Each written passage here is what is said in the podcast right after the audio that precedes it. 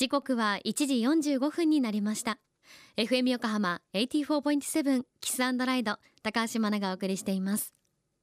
この時間は守ろう私たちの綺麗な海。FM 横浜では世界共通の持続可能な開発目標 Sustainable Development Goals SDGs に取り組みながら14番目の目標海の豊かさを守ること海洋ゴミ問題に着目。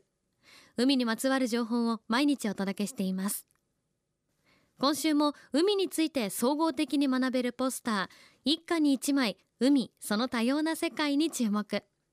お話を伺うのは海と地球の研究所ジャムステック海洋研究開発機構広報課課長代理の市原森夫さんです。今日は5つに分かれている海の多様性のテーマの中から海洋の豊かな生態系について市原さんに教えていただきましょう。FM 横浜をお聞きの皆さんこんにちは。ジャムステック海洋研究開発機構で広報課長代理をしている市原と申します。最初の生命が海の中で生まれたっていうのは約40億年前というもう非常に遠い昔になりますけれども、まあ、それ以来ですね。海というのは多種で多様な生物を育む、まあ、ゆりかごとしてですね数えきれない生命を支えています。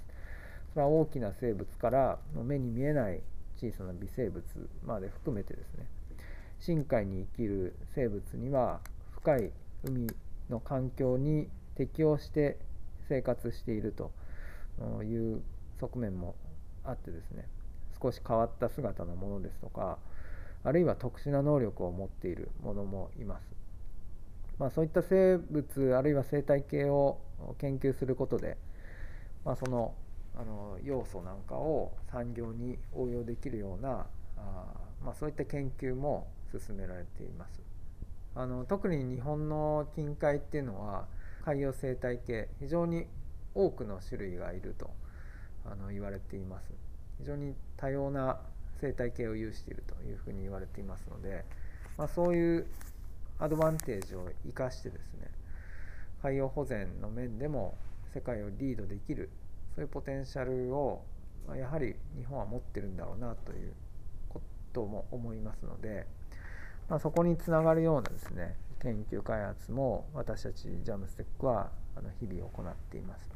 サンマが不良で食べられないっていう点の情報ではなくてなぜそうなったのかっていうことを報道もしてほしいと思いますし報道がなければですねあのまさにそういったところになぜじゃあサンマは取れなくなっているんだろうっていうことをまあ一つ考えてみるっていうのも、まあ、海を守るところにつながる私たちが一人一人でできる取り組みの一つなのかなと思いますので是非その点の情報だけではなくてその周り周辺情報に興味を持ってまそれを掘り下げていくっていうようなあのアプローチがやっぱりこれからますます大事になってくるんだろうなと思います。是非このポスターをご覧いただいて、まあ、できたらどこかに貼っていただくなりしてご活用いただければいいなというふうに思っています。ジャムステック海洋研究開発機構広報課市原さんありがとうございました。令和3年度に作られた一家に一枚海その多様な世界には海洋の豊かな生態系として不思議な形をした生き物たちの写真が掲載されておりまして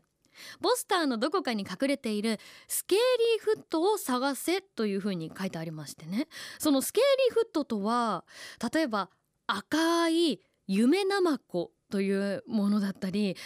ピンクのダーリアイソギンチャクというものだったり写真を見てもこれなかなか辞典とかでも見たことないなという生き物たちが載っています。ぜひ探して遊んでみてください。